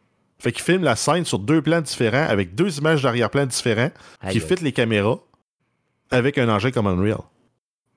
Donc, c'est complètement débile mental. Là, fait ça Exact. va Pour leur capacité de tout. production, là, euh, c'est fou. Moi, quand j'ai vu ça, là, que j'aurais jamais pensé de dire Hey, on a un écran, on filme deux fois la même scène en même temps, puis notre écran en arrière alterne les images, on synchronise nos caméras pour qu'ils filment juste la bonne image quand c'est le, le bon moment. Puis on produit une série, une série télé devant TV de même. là. C'est malade mental. Non, c'est ça, c'est une super bien pensé. Puis Unreal est tellement rendu comme vrai, entre guillemets, Exact. tu en termes de rendu, Exact. que tu sais, Si ça- ils peuvent se permettre. Si t'as juste du rendu, pas de programmation à faire, puis tu déplaces des caméras, pas- t'as juste 100% de ton temps de rendu est dédié à faire le rendu de l'image. C'est ça. Puis pas de calcul de logique en arrière. Il n'y a rien qui va empêcher à un moment donné des gros studios, justement, comme Disney ou autres, de- d'arriver avec cette technologie-là, puis de faire. Ben, pas un d'arriver, de- ils l'ont. Non, mais je veux dire, de faire, d'utiliser ça pour faire des genres de films interactifs, jeux, slash, euh, sais, qui vont être complètement, là, euh, je veux dire, paramétrables un peu comme tu le désires. là. Je pense que c'est ça qu'ils visent, là, à un certain moment. là. Ben, à, à- à terme, oui, mais entre-temps, ils ont tellement un intérêt à ce que le, le moteur continue à fonctionner parce qu'ils font de l'argent avec ça que d'investir 1,5 milliard là-dedans pour en plus pouvoir dire Hey, nous, on aimerait cette fonctionnalité-là. Souvenez-vous, on a mis 1,5 milliard. 1,5 milliard, ouais, c'est ça. il, il en reste combien de temps de développement avec ce 1,5 milliard-là pour notre moteur? C'est ça, oui. Non, non, c'est sûr que c'est convaincant un petit peu. Euh, sinon, euh, sur Disney, il va arriver aussi euh, un reportage euh, ultra intéressant. Euh, oui, c'est euh, Hideo Kojima Connecting Worlds euh, qui annonce un nouveau documentaire. Euh, c'est sur le développement du jeu Death Stranding. Ça dure environ une heure. Ça va être disponible sur Disney Plus à partir du 23 février 2024. Donc, euh, je vais écouter ça. Euh, C'est pas mal certain à partir du j'ai- 23. J'ai-tu vu ça passer? Je change un peu sur le même sujet. Là. Je me souviens pas si on en a parlé dans le podcast, mais il y a comme des, des images retrouvées d'un documentaire sur le making-of de The Last of Us 2 pendant la pandémie que- qui vont sortir sur Internet. Oui, mais c'est sorti, c'est sorti, ça s'appelle sorti. Grounded 2. Ok. Oui. Euh, Grounded, euh, merci, merci d'en parler d'ailleurs. Grounded 1, euh, c'était euh, le making of, si tu veux, du premier jeu. Mais il s'appelait juste Grounded. Puis Grounded 2, ben, ça a été mis en ligne, je pense, ça fait deux semaines de mémoire. C'est disponible pour tous. C'est un reportage d'à peu près deux heures sur comment euh, Last of Us Part 2 a été monté. Merci, euh, Guillaume, d'en parler d'ailleurs. Euh, C'est Je, c'est vraiment je me souvenais plus si on en avait parlé. Non, on n'a pas parlé, Si on non, n'a pas je parlé, c'est une des rares passes euh, sur la palette que je vais te faire. Mais merci. Pour merci, merci, merci, merci, merci, merci. Euh, D'ailleurs, en passant, on voit, je l'ai, je l'ai, tu sais, je l'ai vraiment euh, complètement bouffé, là, ce reportage-là. Il est malade mental. Et ça nous montre vraiment les dessous euh, du jeu, le fait aussi de, bon, la pandémie, qu'est-ce que ça a eu comme répercussion sur le développement du jeu. Et à la toute, toute fin du reportage, on a le père de The Last of Us, Neil euh, qui nous dit euh, que euh, il y aura un troisième jeu, évidemment, donc c'est pas, pas tant de nouvelles. Mais il nous dit aussi qu'il y a une bonne idée d'où il s'enligne avec l'histoire et tout ça, sans, sans nous faire de spoiler, évidemment, il nous dit rien. Mais juste ça, c'était assez pour que euh, pratiquement j'en pleure dans mon salon. Donc, Joel va revenir puis il va être un cliqueur. c'est ça, ça serait malade. Donc, Grounded 2, allez, euh, allez écouter ça. euh, ça vaut vraiment, vraiment la peine. Et même, Guillaume, même, Jeff, même toi, auditeur, si t'aimes pas de Last of Us, parce que ça parle de développement de jeux vidéo, puis tu vois toute la.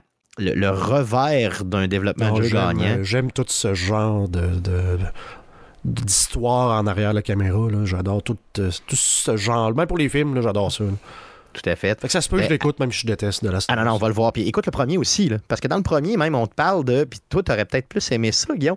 On nous dit même qu'on a, quand on a commencé à développer de Last of Us, le premier, euh, il n'y avait pas d'infectés. C'était plus un drame humain, puis là, on a ajouté les infectés pour aller comme un peu conscrire là, le monde et tout. Mais euh, le Grounded 1 était malade, Grounded 2, et sais, bon, ça a su l'acide complètement. C'est vraiment C'est malade. toujours ça. T'as toujours une troisième. Parce que t'as une pandémie, le monde est mort. Si tu restes chez vous et tu bouges pas, Hmm. tu vas peut-être vivre là toute ta vie sans avoir de problème. Rajoute les infectés, rajoute des zombies qui viennent mettre une pression qui te force à bouger. Ça va te forcer à rencontrer d'autres humains.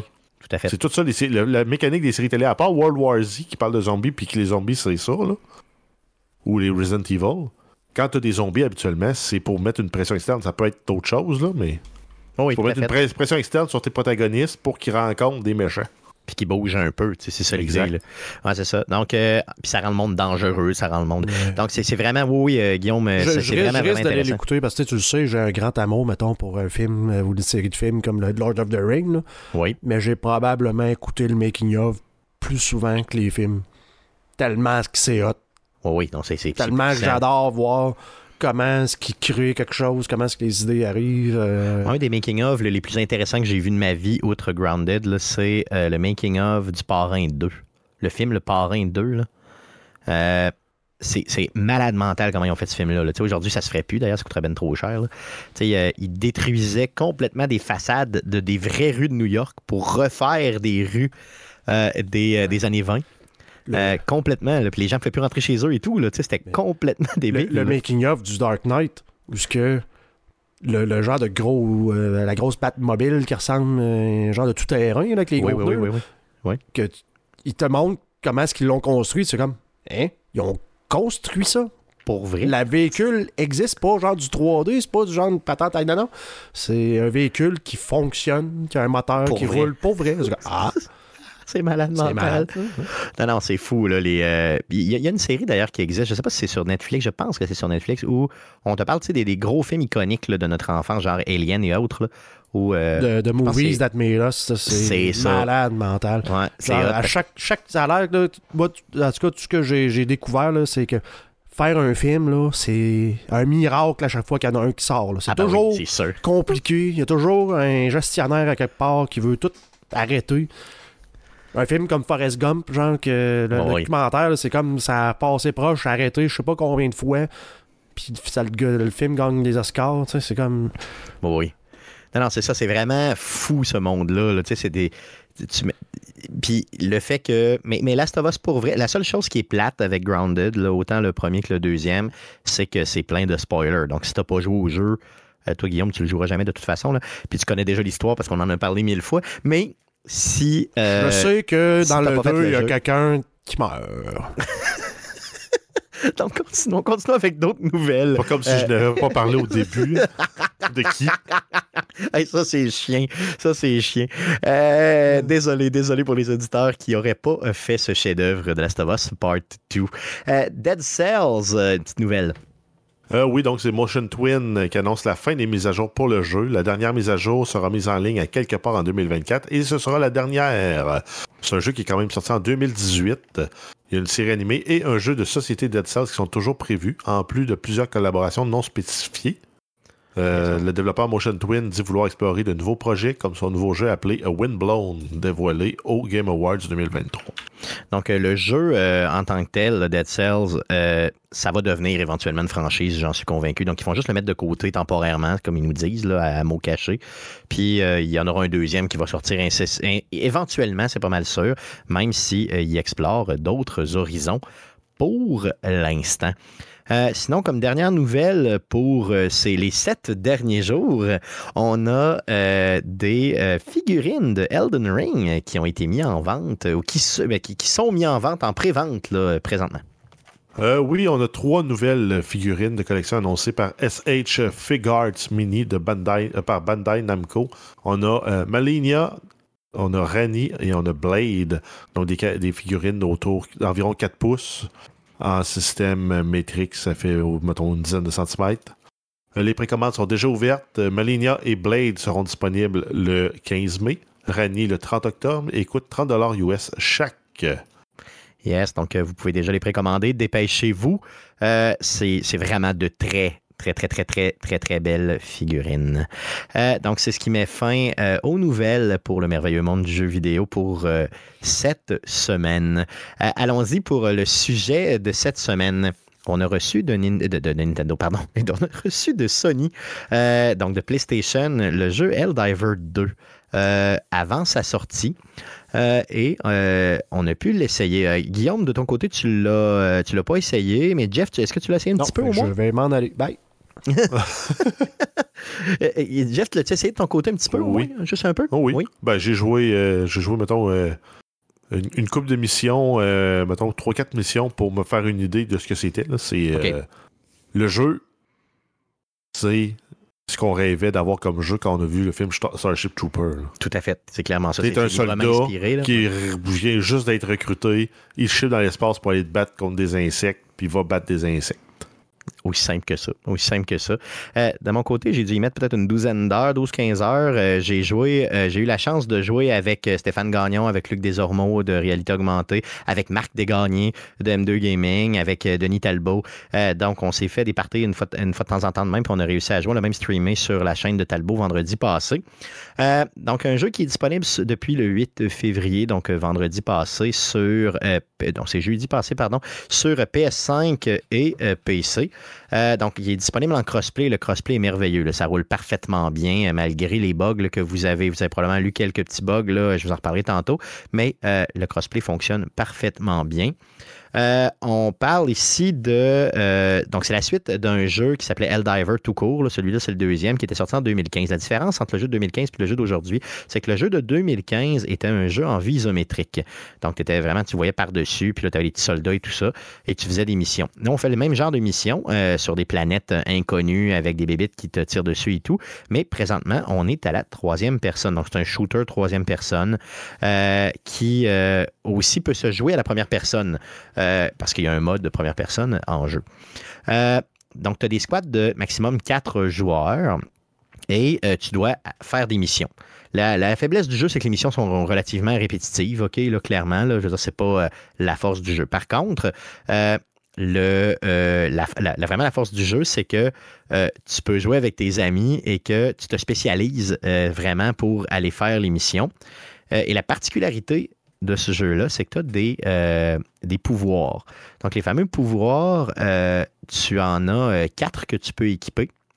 Et les pouvoirs sont très variés. Donc, et c'est toujours la même chose. Pour équiper un pouvoir, il faut être en mesure de, de, de demander au vaisseau mère qui est au-dessus de toi dans l'espace de te livrer quelque chose. Donc, la façon de faire, c'est que tu tires une genre de grenade, si tu veux. Et là, le vaisseau mère va t'envoyer un pod. Boum, tu sais, le pod va arriver par terre. Et là, tu peux aller récupérer. Donc, tu peux demander des balles, tu peux demander une mitraillette particulière. euh, tu peux y demander, euh, euh, bon, plusieurs, plusieurs, plusieurs choses. là. Puis, il y en a vraiment beaucoup, là, des options, tu sais, des, des, des armes différentes. Ça peut être aussi des, des, des tourettes, tu sais, qui vont t'aider, des tourelles, pardon, tu sais, qui vont tirer des missiles, des choses comme ça. Euh, et tu peux aussi demander des genres de airstrike, là, donc des, euh, des frappes dirigées à un endroit précis. Et là, euh, tu dois t'assurer de non seulement être, capable de t'organiser avec les autres pour ne pas euh, tout dépenser, exemple, tes, airstrikes d'une shot, ou euh, être en mesure non plus de- de- d'avoir, mettons, de dépenser toutes les, les balles. Et là, donc, donc c'est c'est un jeu qui récompense beaucoup, beaucoup le fait de se parler et d'échanger dans les squads. C'est pour ça que le jeu est beaucoup plus le fun quand tu joues avec des amis et que tu peux communiquer euh, librement et que tu te donnes des rôles. Euh, dans le jeu, attendez-vous pas à être un. C'est pas Call of Duty, t'es pas euh, super puissant, t'es vraiment faible. Donc, quand les ennemis te pognent, tu meurs pratiquement automatiquement. Donc, t'es de la chair à canon dans ce jeu, un peu comme dans Starship Troopers, justement. Et. euh, le, et, tu, le principe du jeu, c'est que tu vas mourir puis tu peux revenir. Donc, les compatriotes vont te, te, faire ressusciter en faisant un genre de code. Et là, tu vas revenir dans une capsule, justement, à un endroit euh, sélectionné, donc près de tes euh, comparses. Euh, et tu peux faire revivre les trois. Tant qu'il y a une personne qui vit finalement, tu peux faire revivre les autres pratiquement à l'infini. Donc, ça, c'est quand même super intéressant. Donc, les armes sont variées. J'ai vu beaucoup de gens sur Internet chialer sur le fait que c'est un genre de pay to win. C'est vrai que tu as des, des, euh, des devises en jeu. Tu as des médailles que tu ramasses en jouant, puis tu as des super crédits que tu peux ramasser en jouant, mais qu'ils essaient beaucoup, beaucoup de te vendre en jeu. Donc, les super crédits, c'est comme de l'argent pour débloquer plus facilement puis plus rapidement des goodies en jeu. Honnêtement, tu n'es pas obligé d'utiliser les super crédits. Tu as juste besoin de, jouer, puis tu vas débloquer des médailles, puis tu vas être capable de pas mal tout débloquer en jeu. Il y a du stock qui se débloque seulement avec les super crédits, mais on s'en torche parce que c'est juste du stock euh, visuel. C'est juste du cosmétique. C'est pas. J'ai pas vu d'armes ou de choses importantes. Puis de toute façon, c'est un jeu coopératif. C'est pas un jeu PVP. Là. Je joue pas contre d'autres joueurs. Donc on s'en fout que même si c'est un compatriote qui, lui, a payé pour être juste un peu plus fort, ben, tu es juste content parce qu'il est avec toi. Donc, c'est pas grave tant que ça, le fait qu'il y ait des microtransactions dans le jeu. Ça, ça brime personne, c'est ce que je veux dire. À moins que tu sois jaloux que quelqu'un ait le casque rouge, puis que toi, tu as juste le casque bleu. Euh, sinon, euh, c'est un peu loser. Euh, il y a une dynamique aussi dans le jeu qui est pas pire, c'est que il n'y a pas de friendly fire dans le jeu. Donc, euh, si tu ne fais pas attention, puis que tu lances, mettons, une grenade ou un airstrike à quelque part, puis qu'il y a un de tes collègues qui est là, ben, il va mourir. Si tu tires, euh, tu sais, des fois, à bout, tu tires un peu dans le vide comme ça, puis tu pognes, mettons, la tête de Luc Desormeaux, ben, sa tête, elle va péter. Fait que, tu sais, c'est un peu tannant. Donc, je suis euh, le pire joueur pour ça. On dirait que je pense jamais qu'il y a du friendly fire. Il y a du friendly fire. Il y a le Friendly Fire, pardon, c'est ça. Donc, euh, en gros, quand tu tires, tu, tues tes ennemis, tu, tues tes amis. Là, OK? Donc, il faut faire attention euh, pour ne pas les blesser. Par contre, tu peux les faire revenir facilement. D'ailleurs, j'ai une histoire où je jouais avec trois étrangers euh, et ben, j'ai tiré un, comme une frappe aérienne, puis j'ai tué les trois. Je les ai fait revenir rapidement. Ils m'en ont pas voulu. En tout cas, on a fini la mission ensemble. Mais euh, quand on est revenu au vaisseau, ils ont, juste tout quitté. non, c'est ça, ils ont juste tout quitté. Ils ont fait c'est qui ce salaud-là? Fait que c'était un peu bizarre. Euh, le jeu a pogné beaucoup, beaucoup, beaucoup, beaucoup, beaucoup, beaucoup depuis sa sortie. Donc, on parle de 81 000 joueurs euh, sur PC, sur Steam. Donc, ce qui en fait le plus gros jeu first party de PlayStation.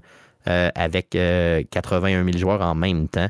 Il a battu God of War, qui, lui, euh, avait eu 73 000 joueurs à sa sortie euh, en même temps euh, dans le jeu. Donc, c'est vraiment un jeu qui a quand même un succès. Par contre, il y a eu beaucoup, beaucoup de bugs.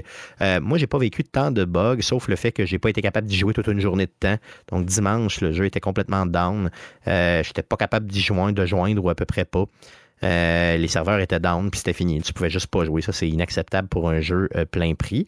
par contre, quand il marche, le jeu, il fonctionne très, très bien, puis vraiment vraiment trippant. Il est facile de prise en main. Il y a beaucoup de choses à aller chercher. Euh, malgré le fait qu'il est répétitif, il est challengeant. Puis euh, quand tu réussis vraiment à bien communiquer ensemble puis à avancer dans le jeu, exemple, le squad que j'ai fait le plus parfait, moi j'étais le ravitailleur, si vous voulez. Donc j'amenais des balles à tout le monde, je faisais revivre les gens. Euh, Stéphane Gagnon puis Luc, de leur côté, eux, ils, fonçaient dans le tas, ils allaient faire un petit peu limiter les, les, combats plus rapprochés euh, avec les objectifs. Puis Denis Talbot était en arrière, en sniper, en train de nous protéger tout le monde, puis nous, couvrir. Euh, c'était vraiment, vraiment bien pour vrai. Avec une bonne communication, ça va bien. Donc, je vous invite à avoir ce type de stratégie-là dans le jeu. Euh, pour l'instant, le jeu est jouable, donc euh, les bugs, euh, c'est pas terminé, mais il y a une grosse, grosse patch qui a été mise en ligne aujourd'hui même, dans lequel on a joué sur justement la stabilité du jeu, sur la présentation aussi du matchmaking, la stabilité des serveurs et tout. Donc, le jeu, je le recommande fortement, malgré que c'est pas mon type de jeu généralement, pantoute, pantoute, pantoute, mais j'ai vraiment tripé. Et j'aimerais beaucoup continuer à y jouer avec euh, mes amis. Donc, euh, les amis, ça vous tente, euh, on continuera à y jouer. Jeff, ça t'intéresse-tu d'y remettre peut-être, de refaire une coupe de game cette semaine? Ça t'intéresserait-tu? Ben, oui. Oui, good, good, good, parfait. Ben, oui, oui. OK, essayons de penser à ça, essayons de penser à ça, simplement. Good, donc ça fait le tour de mon appréciation de Helldiver 2. Allons-y pour à surveiller euh, cette semaine. Qu'est-ce qu'on surveille dans le merveilleux monde du jeu vidéo pour les sept prochains jours? Euh, oui, on y va avec Banishers Ghost of New Eden sur PlayStation 5, Xbox Series et PC. Ça, sortait le 13, donc hier. Ensuite, on a euh, Soccer for Love, Date to Die for. Donc ça, c'est sur PC, ça sort aujourd'hui. Thématique Saint-Valentin. Tomb Raider 1 à 3 Remastered sur PlayStation 4, 5, Xbox Series, Xbox One, Switch, PC. Ça sort aujourd'hui le 14. Ensuite, Mario vs Donkey Kong sur la Switch, ça sort le 16. Skull and Bones, PlayStation 5, Xbox Series, PC, c'est le 16 février. Sinon, euh, avec les jeux gratuits du Epic Game Store, du 8 au 15 février, c'est Doki Doki Literature Club Plus et Lost Castle. Du 15 au 22 février, ça va être Dakar Desert Rally. Yes, donc c'est euh, ce qui met fin à l'épisode de cette semaine. Euh, Revenez-nous la semaine prochaine pour l'enregistrement du podcast numéro 424. On enregistre ça mercredi, le 21 février, euh, autour de 19h live sur twitch.tv slash arcadeqc. L'émission que vous écoutez présentement est aussi disponible sur les ondes de CKRL 89.1. Donc, c'est les jeudis à 19h. On remercie d'ailleurs CKRL de nous accueillir semaine après semaine. Et si vous voulez notre show, il est disponible sur Spotify, sur iHeartRadio, sur Deezer, sur Apple Podcast, sur Google Podcast, sur baladoquebec.ca. Donc, sur pas mal toutes les plateformes de podcasting du monde entier. Euh, on a aussi, euh, depuis cet après-midi, un Patreon. Donc, faites une recherche avec Arcade Québec. Puis, euh, si le cœur vous en dit ou que vous avez une coupe de pièces dans vos poches, n'hésitez pas à nous encourager. on a aussi des réseaux sociaux. Donc, sur Facebook, faites une recherche avec Arcade Québec pour nous trouver. Sur X, c'est Arcade QC pour nous trouver. Et si vous êtes un vieux plouc, n'hésitez surtout pas à nous écrire un courriel. C'est arcadeqc commercial gmail.com pour nous écrire. Merci les gars d'avoir été avec moi cette semaine. Encore une fois, merci surtout à vous, auditeurs, de nous écouter semaine après semaine. On se revoit la semaine prochaine. Salut.